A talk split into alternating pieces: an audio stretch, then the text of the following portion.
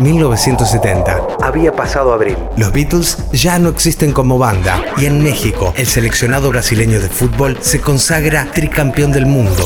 La selección brasileña venció en 1958, en 1962 y ahora en 1970. Han ganado los seis partidos a los que se han enfrentado. Todo un récord. Más abajo en el mapa mundi, Salvador Allende, candidato por Unidad Popular, obtiene la victoria por mayoría simple en la elección presidencial en Chile. Les pido que se vayan a sus casas con la alegría sana de la limpia victoria alcanzada. No daré un paso atrás y que lo sepa,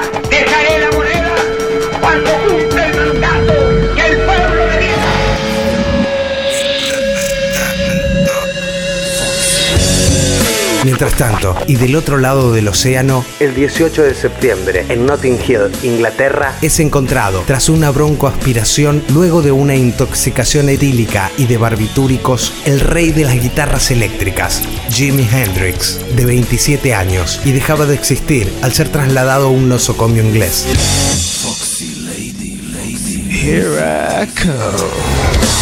Natural de Seattle, Estados Unidos, el guitarrista dejaba un legado sonoro que trascendería el siglo XX y la apertura al mito de los primeros años de la psicodelia y el rock and roll. Se cerraba una página fundacional de hipismo, sexo, drogas y rock and roll, con la muerte en Los Ángeles en octubre del mismo año de la cantante Janis Lynn Joplin a causa de una sobredosis de heroína. Tenía 27 años y se abría el club imaginario de los 27 en el mundo del rock.